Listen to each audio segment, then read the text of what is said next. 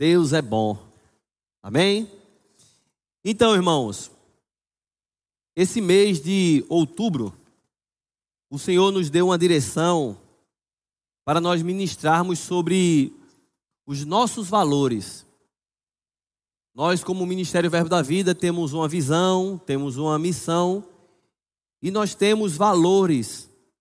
Valores são conjuntos de características de uma determinada pessoa ou organização que determinam a forma com que estas se comportam e interagem com os outros. Em outras palavras, são os princípios morais e éticos que conduzem a vida, né? Que conduzem um comportamento de alguém. Então, nós, como Ministério Verbo da Vida, temos dez valores. Os valores são: primeiro, é vida de fé, unidade e amor, integridade, alegria e paz, firmeza doutrinária, fervor de espírito, coração para servir, edificação de pessoas, excelência e vida abundante. Na última quinta-feira, nós começamos essa jornada de ministrações.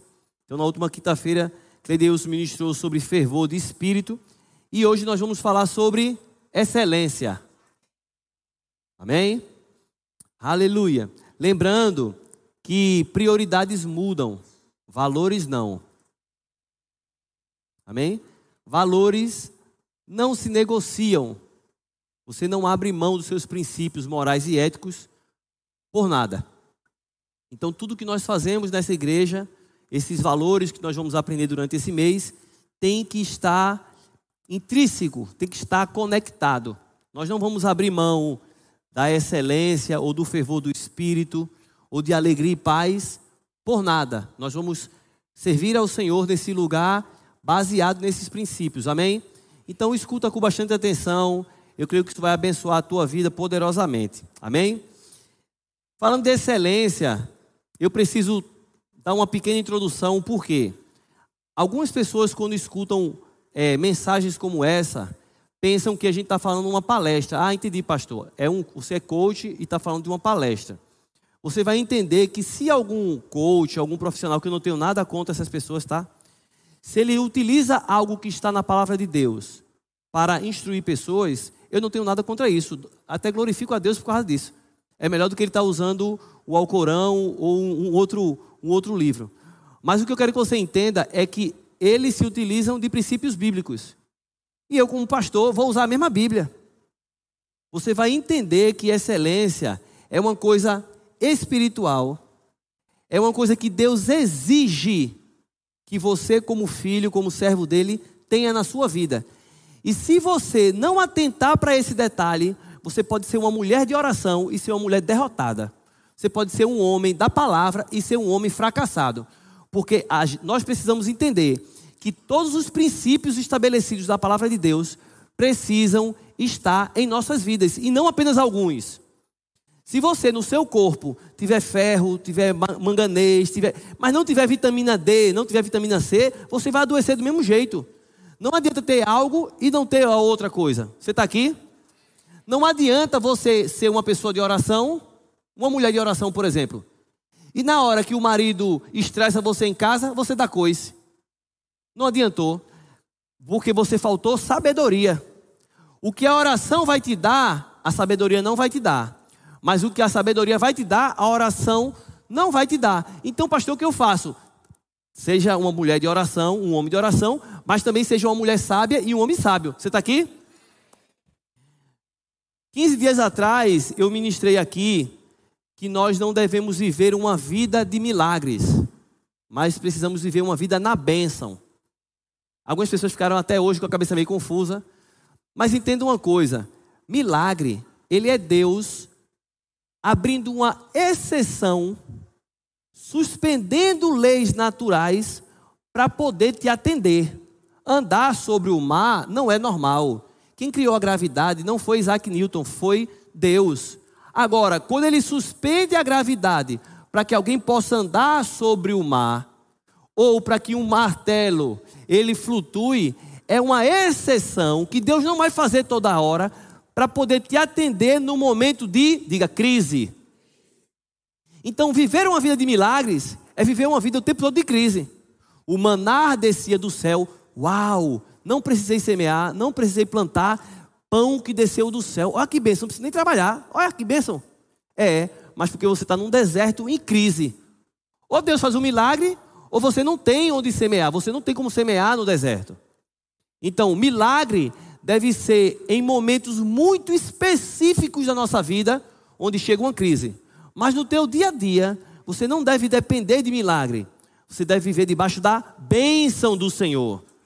Existem duas maneiras de Deus te dar: através de milagre e através da bênção dele. O milagre é algo extraordinário, sobrenatural, espetacular. Mas a bênção é você, junto com Deus, fazendo com que o natural funcione em teu favor. E o que nós vamos falar hoje sobre excelência tem a ver de, com, com essa bênção. Pessoas excelentes estão cooperando com Deus para que as coisas aqui na terra funcionem bem. Por quê? Porque a bênção do Senhor está sobre a tua vida. Dê glória a Deus. Excelência tem a ver com cada vez melhor. Diga cada vez melhor. Lá em Provérbios 4:18 diz que a vereda do justo é como a luz da aurora, vai brilhando mais e mais até ser dia perfeito. Diga mais e mais. Então, o que Deus tem para a tua vida é o mais e mais. Nós já ministramos aqui sobre a lei da semeadura. Jesus, em Marcos capítulo 4, verso 26 em diante, Jesus disse assim, Marcos 4, 26. Disse ainda: O reino de Deus é assim, diga, é assim. Como se um homem lançasse a semente à terra, depois dormisse e se levantasse de noite e de dia, e a semente germinasse e crescesse, não sabendo ele como. A terra por si mesma frutifica, primeiro a erva, depois a espiga e por fim o grão cheio na espiga.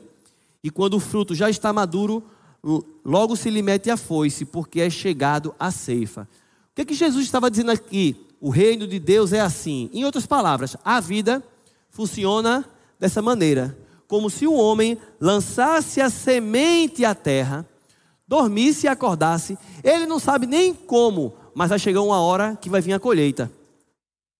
Isso é o que nós chamamos de a lei da semeadura. Gálatas 6, 7 vai dizer: tudo aquilo que o homem semear, isso também ele colherá. Nós vamos entender que uma vida de excelência, você quando anda em excelência, você está semeando algo que vai produzir no teu futuro, com a bênção de Deus, uma colheita extraordinária. Então, essa mensagem eu preciso deixar claro para você. Excelência tem a ver com cooperar para que a bênção de Deus flua na sua vida, na sua família, na sua saúde, nos seus negócios. Tem a ver com entender que a lei da semeadura é: eu, eu, eu tomo a decisão de agir com excelência todos os meus dias. Eu não vou ver resultado na mesma hora. Eu lancei a semente. Vai passar noite, vai passar dia, vai passar inverno, vai passar verão. Eu nem sei como, mas lá na frente eu vou ter o fruto disso. Amém? é agir não de forma imediata, mas entendendo que a vida é desse jeito. Você vai colher o que você plantou. Se você plantar negligência, preguiça, desorganização, você vai colher frustração. Você está aqui ainda? E por último, como eu já falei, a sabedoria ela é necessária para a vida de um homem e de uma mulher de Deus. A Bíblia diz que a mulher sábia edifica sua casa. A mulher tem que orar? Tem. Mas a Bíblia poderia dizer: a mulher de oração edifica sua casa. A mulher tem que orar, irmão. Não estou falando mal de oração, não. Estou mostrando a você a importância de ter sabedoria. O que é sabedoria, pastor? Sabedoria é a maneira divina de se viver a vida. É você agir como Jesus agiria no seu lugar. Se Jesus estivesse no meu lugar, o que Jesus falaria para essa pessoa agora, aquela pessoa no, no meu calinho aqui? Seria mais ou menos isso. Olha o que diz Provérbios 24, Provérbios 24, verso 30. Aleluia.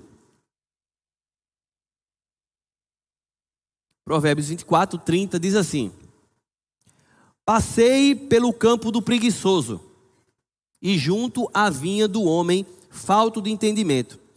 Eis que tudo estava cheio de espinhos, a sua superfície coberta de urtigas, e o seu muro de pedra em ruínas. Tendo-o visto, considerei, vi e recebi instrução: um pouco para dormir, um pouco para tosquenejar, um pouco para cruzar os braços em repouso. Assim sobrevirá a tua pobreza como um ladrão, e a tua necessidade como um homem armado.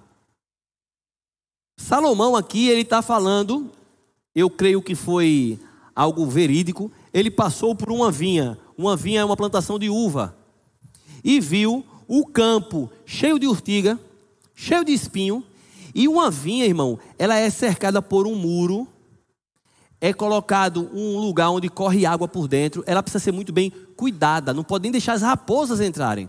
Ele passou e viu a muralha ao redor destruída. Então ele viu, observou e aprendeu algo com aquilo. Um pouco para dormir, um pouco para ah, tosquenejar, um pouco para cruzar o braço. Aí diz: Assim sobrevirá a tua destruição. A vinha é, simboliza aqui a bênção de Deus. Quem aqui é abençoado?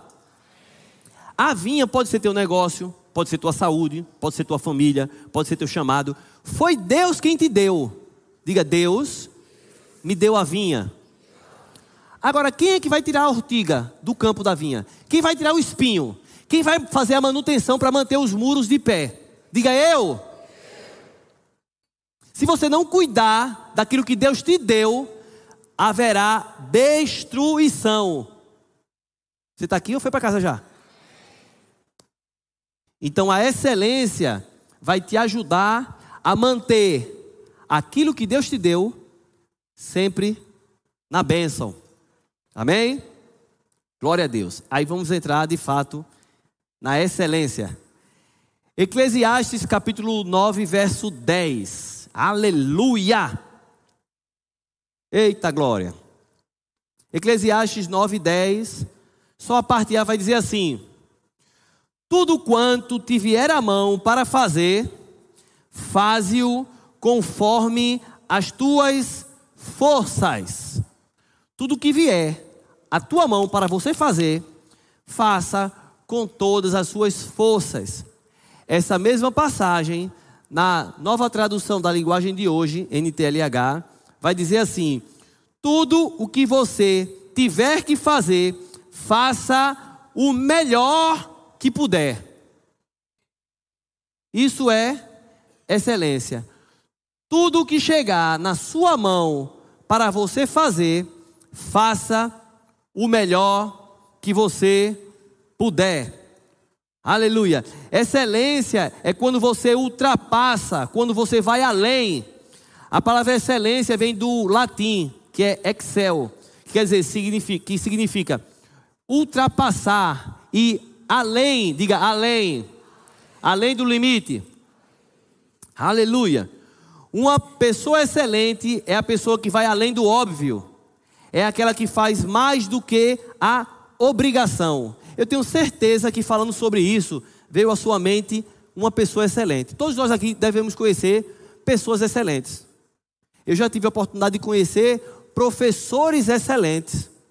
Eu tive, e eu me recordo, tanto no Senai, quanto na escola técnica, quanto na faculdade, quanto no ensino fundamental professores excelentes, mas também tive professor muito ruim. Você pode se recordar de repente de um médico excelente, mas também eu já vi médico ruim. Você está aqui ou já foi para casa? Você pode se recordar de repente de um garçom, né? um garçom excelente.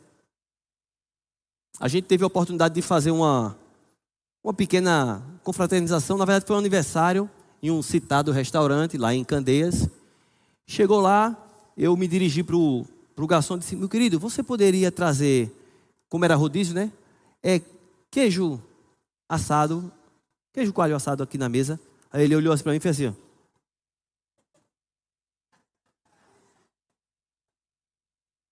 Aí saiu.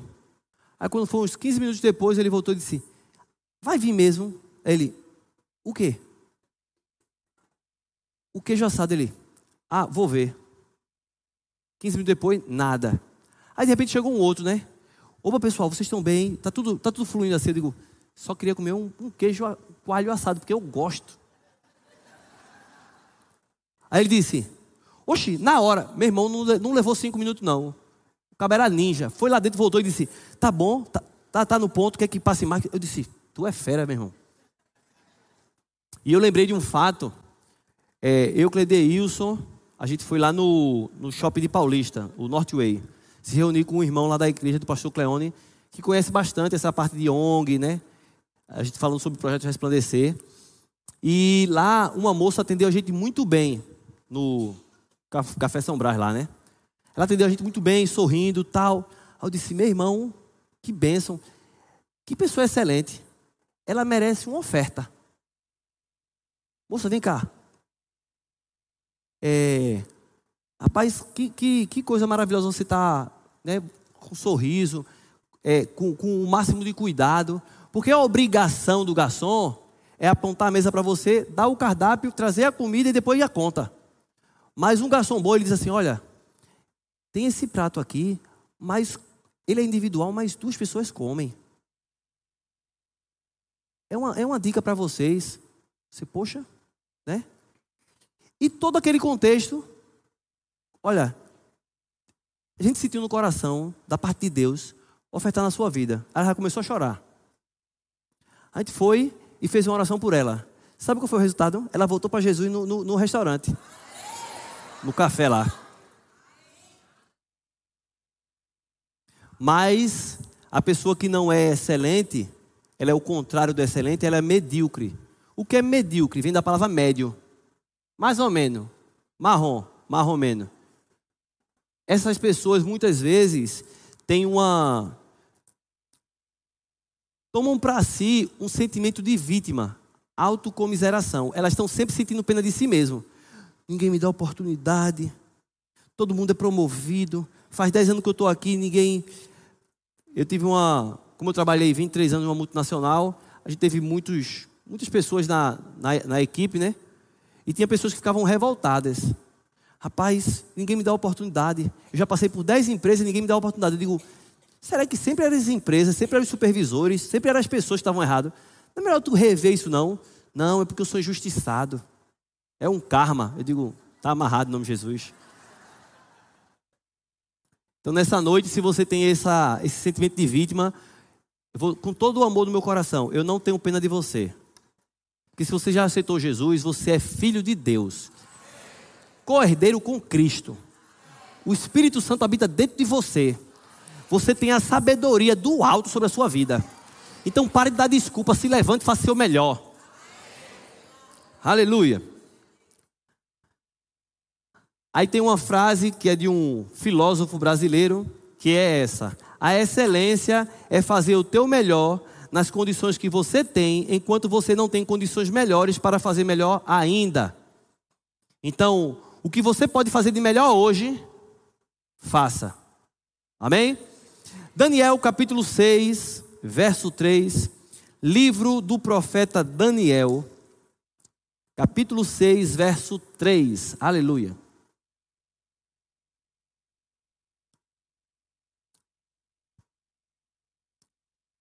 Só para te colocar num contexto, Daniel estava aqui como prisioneiro, cativo, foi arrancado da sua terra, foi arrancado de Israel, de Jerusalém, e foi levado para a Babilônia.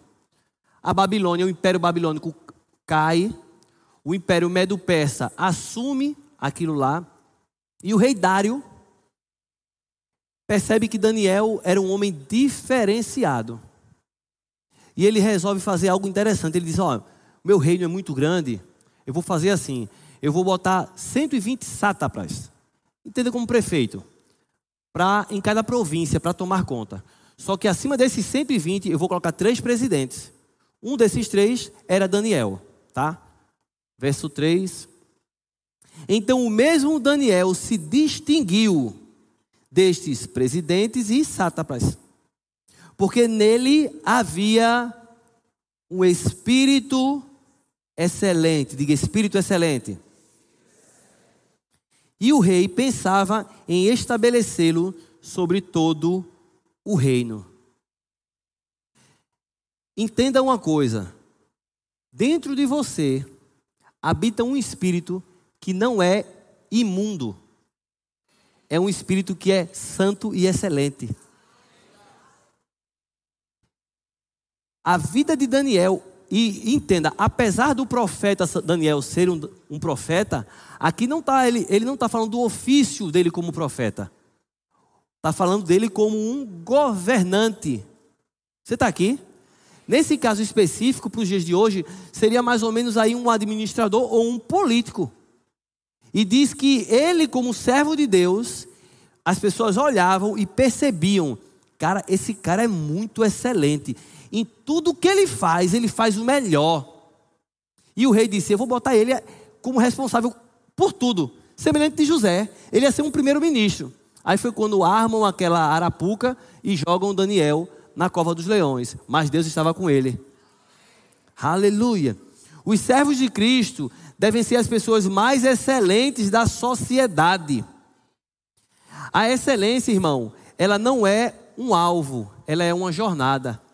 Excelência não tem a ver com você fazer algo uma única vez. Não, eu vou fazer isso hoje, de forma específica, para ser uma pessoa excelente. Não. Tem a ver com um estilo de vida todos os dias. Vou falar de novo.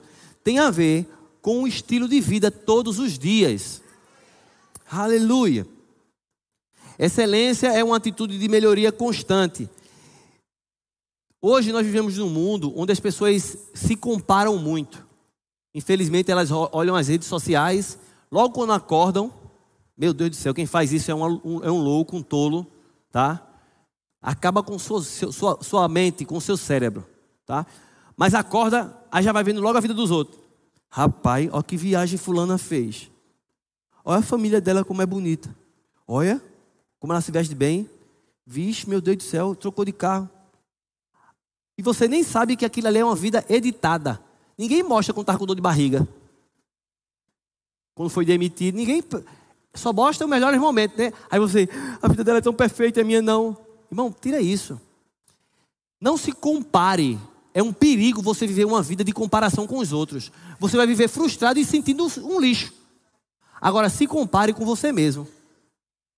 Qual é a vida de comparação que você tem que, que, tem que ter? Hoje eu preciso estar melhor do que o meu ontem. Em 2023 eu tenho que ser melhor, minha vida tem que crescer em relação a 2022. Eu tenho que ser um marido melhor, um pai melhor, um servo de Cristo melhor, um profissional melhor. Você está aqui ou foi para casa?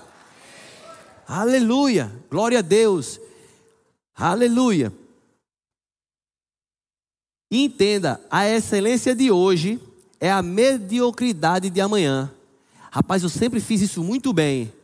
Mas se você continuar fazendo a mesma coisa, que 10 anos atrás era top, 10 anos depois, já não é tão top assim. Você precisa estar.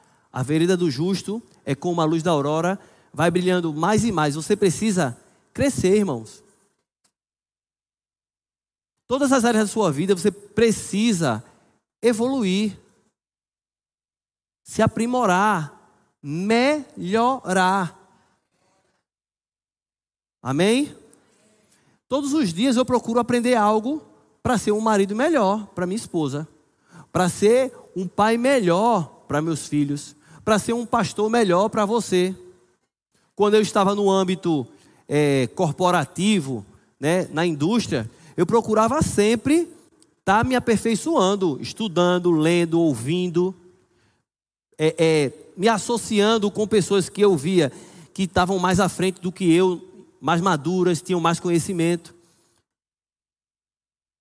Você está aqui? Aleluia. Deus é bom. A máxima da excelência é: o que precisa ser feito deve ser bem feito. Abra lá em Colossenses capítulo 3, verso 23. Aí tem igrejas, irmão, com todo respeito, tá? Eu amo os nossos irmãos em Cristo de outras denominações. Minha mãe, por exemplo, é, é dirigente de ciclo de oração de outra denominação. Eu tenho um irmão que é presbítero, né, em outra denominação. Amo os nossos irmãos em Cristo, em Cristo de outras igrejas, mas existe alguns lugares que uma mensagem como essa dá sono no povo. Por quê? Diz assim, pastor, isso aí não, isso aí não é espiritual não. Eu queria o senhor falando em língua eu girando aqui helicóptero, passo para subir na terra. Aí o que acontece? Aí essas pessoas muitas vezes dizem: Eu estou na prova. Faz 20 anos que está na prova. 20 anos que as coisas não funcionam. O casamento está de cabeça para baixo. Profissionalmente não avança em nada. O chamado, a vocação em Deus está parada. E não entende que um princípio, quando é quebrado, o princípio te quebra. Quando você quebra um princípio, o princípio vem e te quebra. Não observe a excelência na sua vida, não. E você vai ter problema e vai dizer, estou na prova. É não, é só colhendo o que você tem plantado. Mas vamos lá. Colossenses capítulo 3, verso 23. Tudo quanto fizerdes, fazei-o de todo o coração, como para o Senhor, e não para os homens, cientes de que recebereis do Senhor a recompensa da herança. A Cristo, o Senhor, é que estáis servindo. Eu já dei esse exemplo aqui, mas vou dar de novo. 23 anos atrás, eu entrei como estagiário numa empresa que eu passei, né? 23 anos, saí agora em março. Eu entrei como estagiário técnico. Então, os, os operadores mandavam em mim: Ei, boizinho, vai ali limpa aquela máquina, aquele compressor, aquela caldeira. Então, era, a vida não era muito fácil, não, né? E naquela época que não tinha tanto cuidado com segurança, entra na caldeira, passa uma semana esfregando, é, atirando óleo BPF. Eu passei três dias escarrando preto. Quem não sabe, quem, a, a, a, máquina queimava piche. Para você entender, mais ou menos isso. Óleo BPF é quase um piche. Então, era vida fácil, não, né? Mas era é da época que era raiz, né? Mas vamos lá. Estagiário raiz. Ia dia de sábado, virava à noite. Então vamos lá. Aí eu fui contratado né? Poucos meses depois eu aceitei Jesus. Aí me colocaram no turno da noite. O que, que acontecia no turno da noite? O pessoal chegava de 10 horas da noite, de 10 da noite a 6 da manhã. Chegava 10 da noite, fazia uma ronda na área, jantava de meia-noite, dormia até 5 da manhã, 5 da manhã levantava, lavava o rosto, largava. Aí eu, crente, sabendo que Deus abriu aquela porta, que eu estava recebendo para trabalhar e não para dormir, o que, que eu fazia? de meia-noite a cinco da manhã, enquanto eles dormiam, eu ia procurar o que fazer. Então eu peguei um compressor maior do que um carro, bicho podre. Eu disse, eu vou limpar esse bicho aí. E eu passei a madrugada, cinco horas seguidas, esfregando e limpando. No outro dia de manhã, que eu larguei de seis horas, o supervisor chegou de sete e disse: Quem pintou esse compressor? E ninguém sabia. Quem pintou, quem pintou, quem pintou. Dois dias depois ele descobriu. Ele disse: Tu arrumou tinta onde? Ele disse: Está pintado não, está lavado. Ele disse: Não pode. Ele disse, mentira. Eu disse, olha, eu entendo que você está, mas eu não minto, não. Como é que você fez? Eu disse, eu encontrei um produto lá na linha, fiz assim, assim, assim. Ele disse, não pode, cara, não pode, não pode. Resultado, eu que fui contratado fazia pouco tempo, com menos de um ano, recebi uma promoção. E tinha gente há oito anos esperando promoção. O que acontece? Ficaram com raiva de mim. E como é que tu não pede aumento e tu recebe aumento? Eu, pessoalmente, todo dia, faz oito anos e não recebo. Eu digo, quer aceitar Jesus? Olha o que a Bíblia diz, vem cá. Aí um ano depois, eu fui promovido para técnico mecânico. Três anos depois já era chefe da turma que mandava eu limpar as coisas. Entende, irmão? Talvez você esteja pensando, Deus, eu estou na prova. E Deus está dizendo, recebe a chave da tua vitória. Deus muitas vezes, irmãos, quer fazer algo na nossa vida que não depende só dele. Vou dizer de novo. Deus às vezes quer fazer coisas na nossa vida, mas não depende só dele. O maior exemplo que eu digo é pessoas que usam a frase assim: se Deus quiser, se Deus quiser, se Deus quiser. Oi, peraí, Deus pode querer e não acontecer. 1 Timóteo 2,4 diz que Deus, deseja que todo homem seja salvo. Aí eu faço a pergunta a você: todo homem vai ser salvo? Não, porque Deus deseja, é a vontade dele, mas o homem precisa fazer a parte dele, crer com o coração e confessar com a boca Jesus Cristo. Então tem coisas na tua vida que Deus já quer, mas agora Ele está aguardando você entender que precisa viver uma vida de excelência. Amém? Glória a Deus.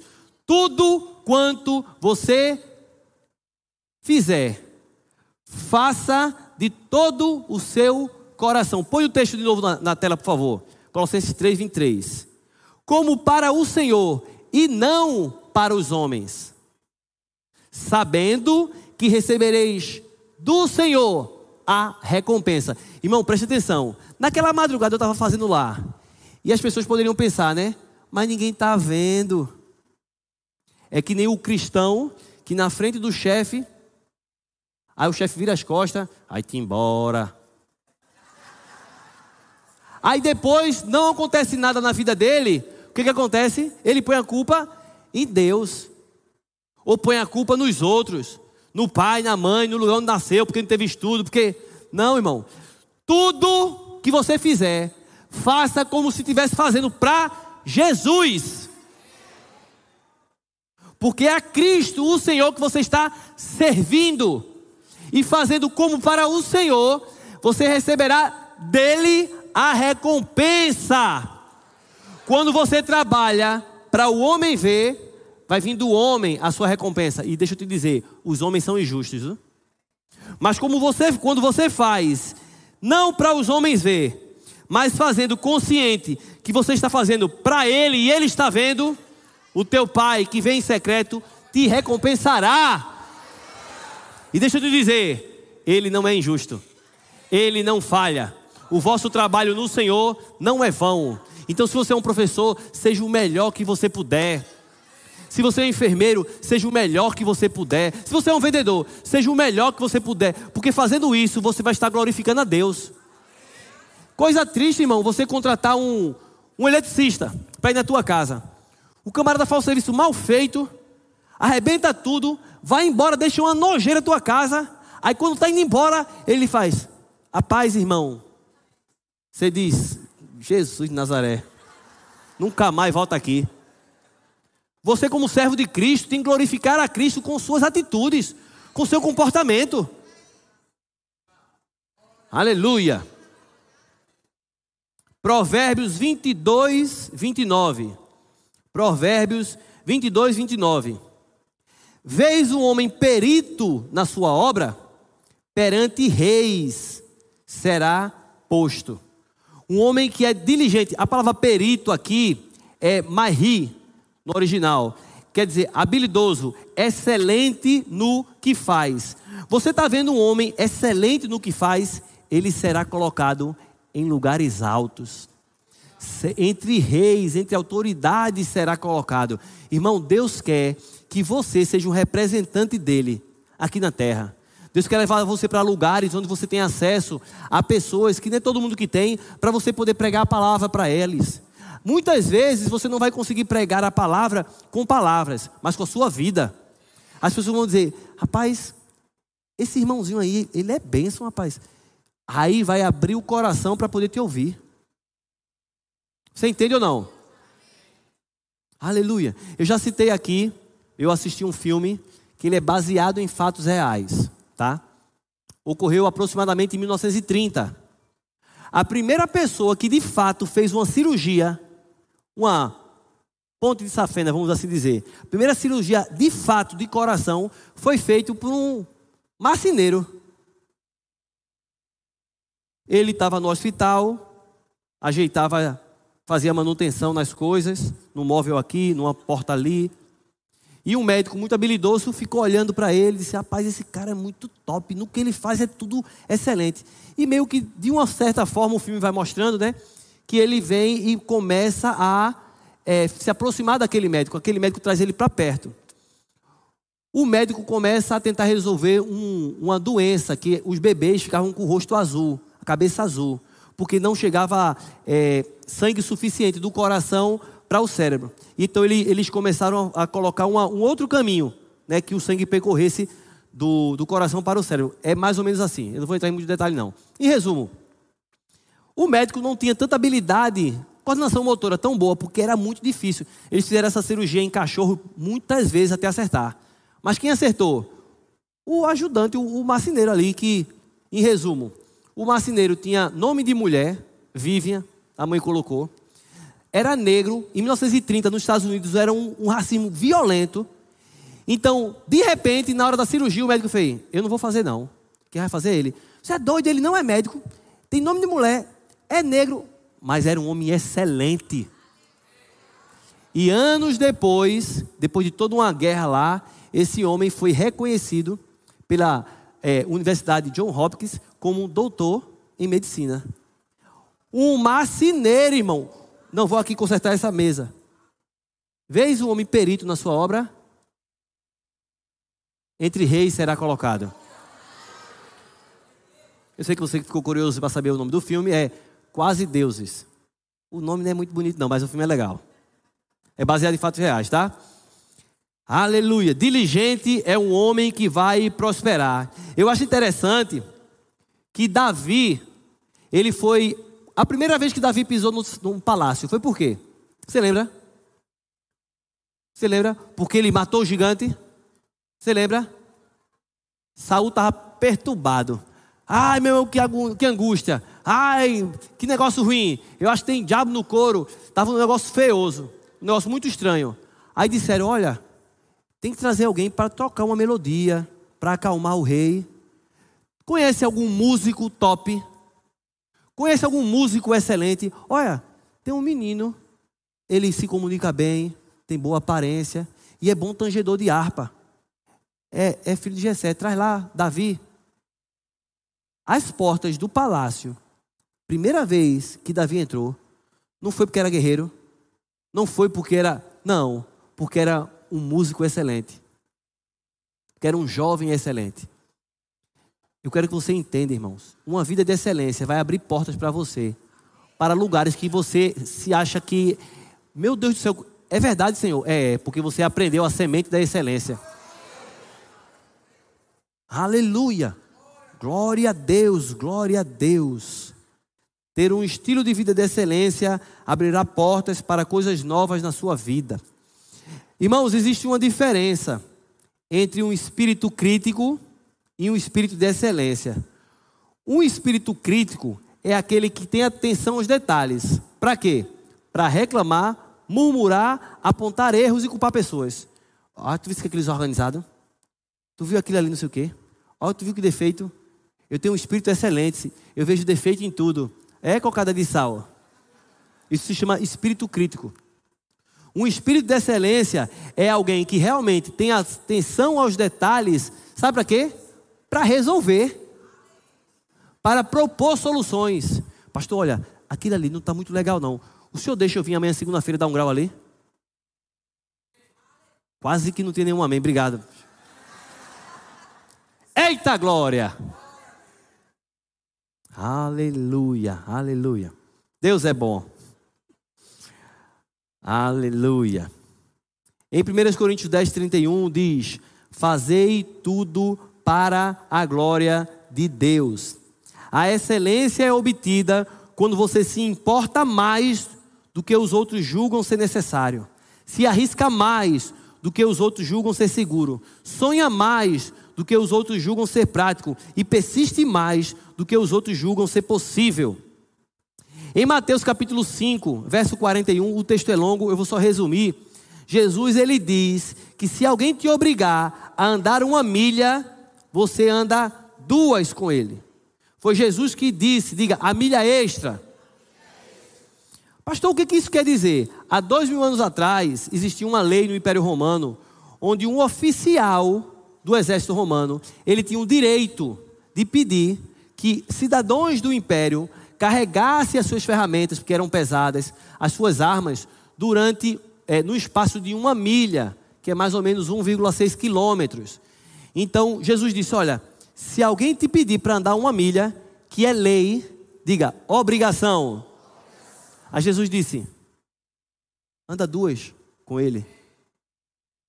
A primeira milha fala de alguém que só faz a obrigação. Não, eu sou pago para pegar todo dia esse essa garrafa e botar aqui. Então só vou fazer isso. Então você vai passar 20 anos fazendo só isso. Mas a milha extra, quando você decide fazer algo mais, quando você decide, a excelência vai dizer a você para fazer o quê? Ir além. Fazer mais do que é obrigação. Fazer mais do que te pedem. Se você faz mais do que esperam de você, se destacará no meio da multidão. A excelência impõe ordem. Por exemplo, você vai no Rio Mar, tá aquela organização, né? É muito difícil, irmão, apesar que tem gente que é uma benção. Alguém chegar e jogar um copo de plástico ali. Mas você vai no mercado de, vou falar não, de um bairro que tem ali, tem 10 copos no chão, que ela diz, se tem 10, pode ter 11.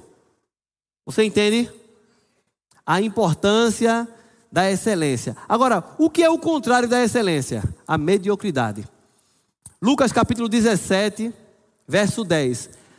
Talvez você, ah, que mensagem legal. Olha o que Jesus vai dizer. Olha o que Jesus vai dizer. Jesus dizendo. Lucas 17, 10. Assim também vós, depois de haver desfeito quanto vos foi ordenado, dizei: somos servos inúteis. Por quê? Porque fizemos apenas, diga apenas, o que deveríamos fazer. Quem está falando isso aqui? Quem está falando isso aqui? Jesus está dizendo: se você faz apenas o que mandaram você fazer, a obrigação, você é classificado por Jesus como servo inútil. É o anestésico, anestésico chamado mediocridade. Lá em Jeremias 48, 10, diz: Maldito aquele que fizer a obra do Senhor relaxadamente. Maldito o que fizer a obra do Senhor relaxadamente. Irmãos, a gente não pode trabalhar para o Senhor de todo jeito, não. Não pode, o camarada chega aqui, aí vai cantar. Canta todos afinados, todo, é a letra, tudo é tudo desorganizado. Aí a turma, pessoal chega e diz: irmão, dá uma caprichada melhor aí. Não foi para você, foi para Jesus. Ah, então para Jesus é o pior. As pessoas pegam muitas vezes desculpa. Né? É que nem um pregador, um pastor, um ministro, que quer pregar a Bíblia, mas quer pregar a palavra, mas não estuda, não se prepara. Não, é inspiração. O Espírito Santo vai me dar na hora. Isso é improviso e preguiça.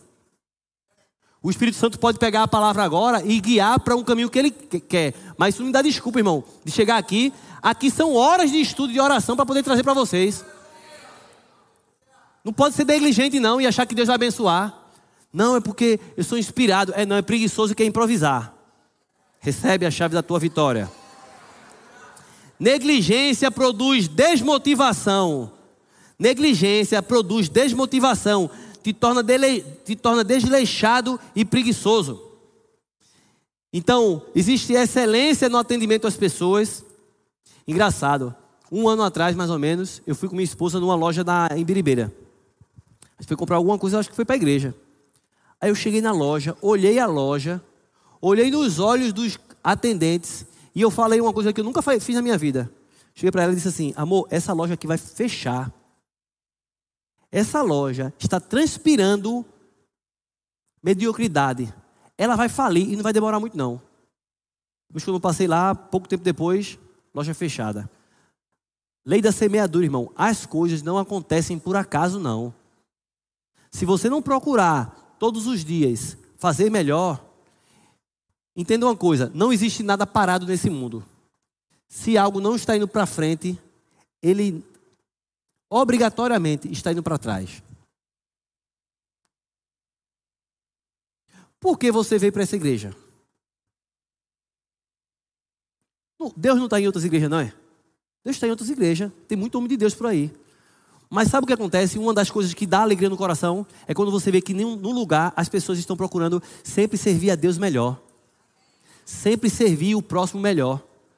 Você sempre vai olhar de um ano para o outro e você vê, rapaz, mais dedicação, mais empenho, mais amor, mais zelo, mais.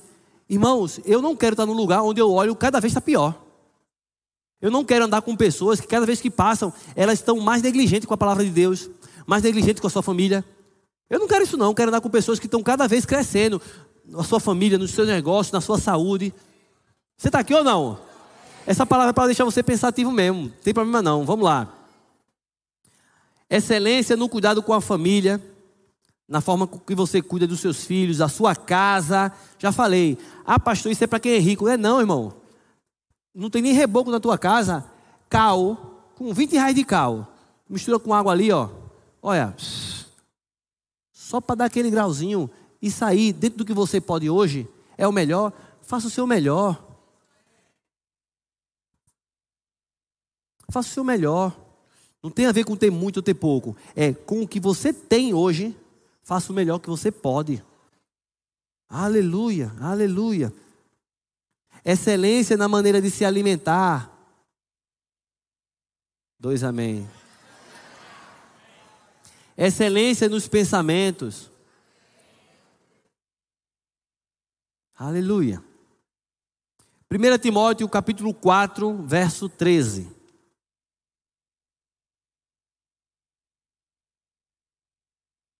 Vou ter que dar uma aceleradazinha, tá, irmãos? 1 Timóteo 4,13. Até a minha chegada, aplica-te à leitura, à exortação, ao ensino. Não te faças negligente para com o dom que há em ti, o qual te foi concedido mediante profecia, com a imposição das mãos do presbitério. Medita essas coisas e nelas ser diligente, para que o teu progresso a todos seja manifesto. Isso. Olha o que Paulo está dizendo para Timóteo: seja aplicado à leitura. Não seja negligente com o dom que Deus colocou na sua vida. Seja diligente com essas coisas, para que as pessoas vejam o teu progresso. Irmãos, Deus está dizendo que é necessário que as pessoas vejam o teu progresso. Porque o teu progresso, o teu crescimento como filho de Deus, como servo de Deus, vai glorificar a Deus. Aleluia, aleluia. Ainda em 1 Timóteo, só que agora no capítulo 3, 1 Timóteo 3, 1. Fiel é esta palavra. Se alguém aspira ao episcopado, excelente, diga excelente. Excelente obra almeja. É necessário, portanto, que o bispo seja irrepreensível, esposo de uma só mulher, temperante, sóbrio, modesto, hospitaleiro, apto para ensinar, não dado ao vinho, não violento, porém cordato, inimigo de contendas, não avarento e que governe bem a própria casa, criando os filhos sob disciplina com todo respeito. Pois se alguém não governa a própria casa, como cuidará da igreja de Deus? Aí o camarada tem um chamado, tem um ministério, tem uma vocação da parte de Deus. A Bíblia diz que quem deseja o chamado de Deus, excelente obra almeja. Mas para viver o excelente chamado, ele diz: na sua casa tem que ser excelência. Governe bem a sua própria casa. Então não adianta, irmão, você sonhar com o chamado, com aquela profecia que anos atrás você recebeu de alguém dizendo que você ia ser um pregador, um evangelista, um profeta, um apóstolo, um missionário, se você não governa bem, se você não cuida bem das suas coisas, da sua família, da sua casa, dos seus negócios, você está aqui? Dê um glória a Deus aí. Aleluia! Em Hebreus 8,6 diz que Jesus teve um ministério tanto mais excelente. Jesus teve um ministério excelente. Aleluia. Uma vez uma pessoa disse assim: Mas, mas pastor, eu não gosto de me ver pregando. Tu assistiu a tua pregação, tu pregando? Eu não consigo não. Eu não me eu não gosto de ver eu pregando. Digo, nem tu gosta, como é que tu quer que os outros gostem? É mesmo, é? Tu tem a obrigação de assistir e da próxima vez procurar fazer melhor. Isso vale para tudo na vida, irmão. Isso vale para tudo na vida. Aleluia. Aleluia, aleluia. Segundas Crônicas, capítulo 9, verso 1. Vem um teclado, o povo pensar que está acabando. Segundas Crônicas 9, 1. Aleluia. Veja que história bonita, tá? Preste bem atenção. Tendo a rainha de Sabá ouvindo, ouvido a fama de Salomão, veio a Jerusalém prová-lo com perguntas difíceis. Com muito grande comitiva, com camelos carregados de especiarias, de ouro em abundância e pedras preciosas. Compareceu perante Salomão e lhe expôs tudo quanto fazia em sua mente. Salomão lhe deu resposta a todas as perguntas e nada lhe houve profundo demais que não soubesse explicar. Vendo, pois, a rainha de Sabá, vendo, pois, a rainha de Sabá, a sabedoria de Salomão, e a casa que edificara, e a comida da sua mesa, o lugar dos seus oficiais, o serviço dos seus criados, e os trajes deles, seus copeiros e os seus trajes, e o holocausto que se oferecia na casa do Senhor, ficou como fora de si. E disse ao rei: foi verdade a palavra que a teu respeito ouvi na minha terra, e a respeito da tua sabedoria. Eu, contudo, não cria no que se falava, até que vim e vi com meus próprios olhos.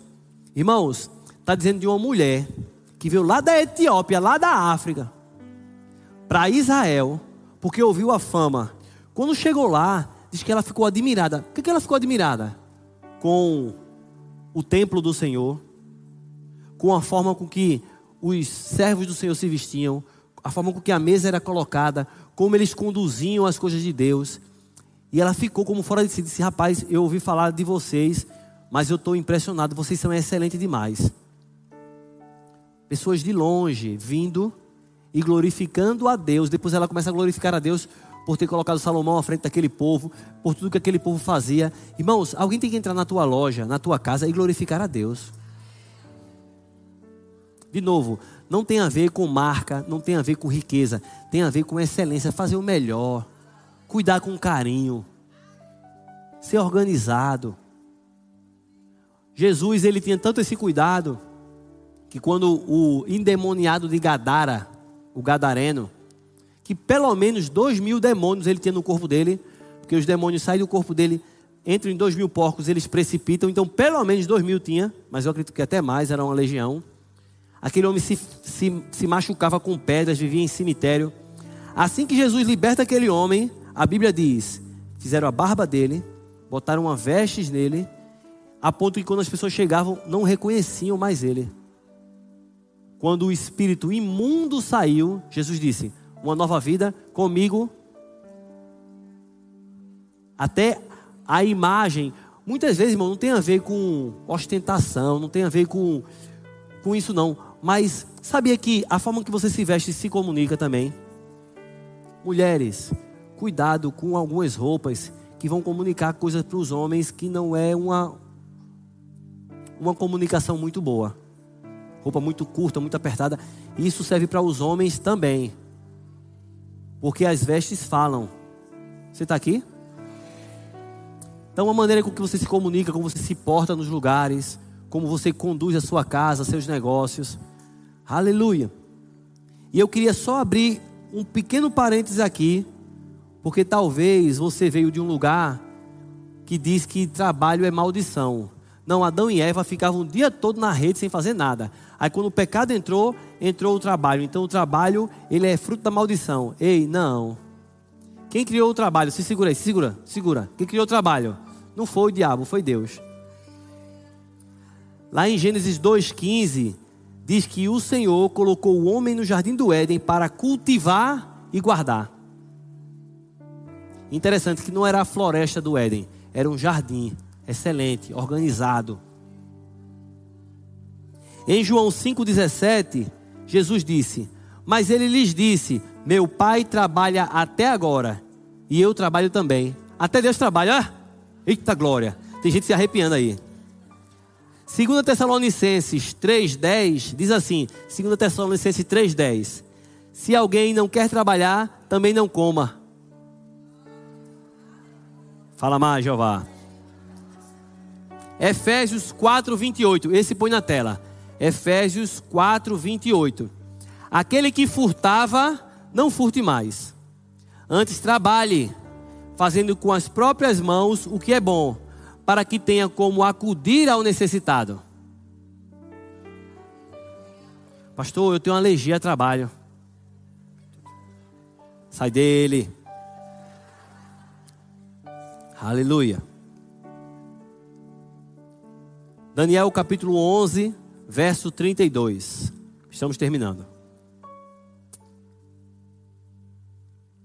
Aleluia. Daniel 11, 32.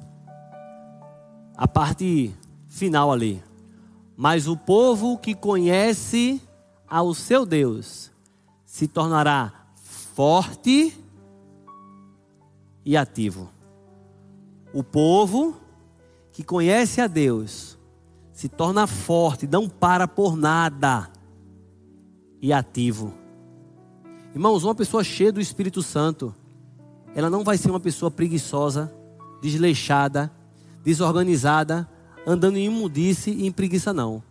Ela vai ser uma pessoa forte e ativa.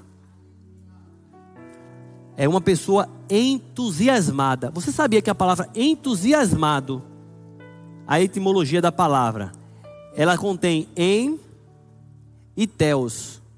Entusiasmada é uma pessoa cheia de Deus.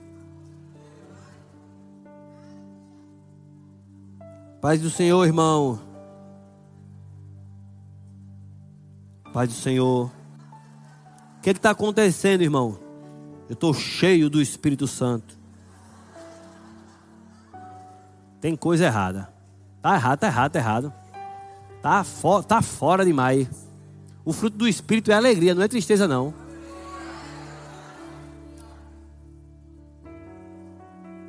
Aleluia. Aleluia. Louvor pode vir. Essa semana eu preguei no aniversário de uma outra igreja, né? De um pastor que a gente ajudou a ganhar para Jesus 20 anos atrás. E lá eu citei a parábola dos talentos. E de repente, no meio da pregação, a parábola dos talentos se abriu para mim e Deus me mostrou coisas que eu não tinha atentado até, até então. Todo mundo conhece a parábola dos talentos? Um senhor, um homem rico, deu cinco talentos a um, dois a um e um a outro. Confiou seus bens, aqueles homens foi embora. Quando ele volta, ele presta conta, ele quer prestação de conta. O que tinha cinco, imediatamente saiu a negociar multiplicou para 10, o que tinha dois, da mesma forma, multiplicou para 4, mas o que tinha um enterrou. E aquele que tinha um escuta do seu senhor, servo mau e negligente. Aí eu pensei direitinho, e isso está em Mateus 25, é logo depois de Mateus 24, quando Jesus começa a falar uma mensagem escatológica dos últimos dias, né? princípio das dores, é, a grande tribulação. Aí ele vem falando sobre várias parábolas e bota isso no meio. Ou seja, nos últimos tempos que nós estamos vivendo, o Senhor alerta: fique esperto porque eu estou voltando. O que você tem feito com o dom de Deus que há em ti, com o seu talento. Aquele homem escuta, servo mau e negligente. Se aparta. Aí eu pensei, aquele cara não adulterou. Ele não tinha amante, não. Não diz que ele roubou, que foi corrupto. Não diz que ele é, é, gerava inimizade no meio da igreja. Tudo isso aqui a gente já sabe que não herdará o rei dos céus. Está aqui?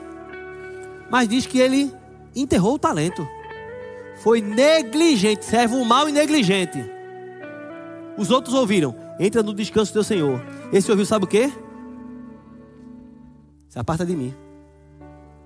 Irmão, isso que eu estou falando não tem nada a ver com coaching, não, não tem nada a ver com palestra, não. Jesus está voltando. E ele exige de mim e de você excelência. Ser cada vez melhor. Porque quando você é melhor, é Ele que é glorificado. Quando as pessoas olhavam para Abraão, aí perguntavam: Tu serve aqui Deus? Ele dizia: O Deus de Abraão. Então, como é que eu conhecia Deus? Olhando para a vida de Abraão. Se as pessoas olharem para o teu Deus, elas vão querer ou vão dizer: Não, quero não. Para ter para ser como aquela pessoa, para ser como aquele. É muito triste quando alguém diz assim: ser crente como Fulano, prefiro não. A gente acaba atrapalhando as pessoas de ter um encontro com Jesus. Mas eu creio que essa palavra de hoje, Deus ele liberou, porque ele vai despertar dentro de você esse desejo profundo de ser cada dia melhor. Cada dia melhor. Fazer cada vez melhor. Ter atenção aos detalhes Aleluia. Isso em todas as áreas da sua vida. Tudo o que vier na sua mão para fazer, faça o melhor que você puder. Aleluia. Aleluia.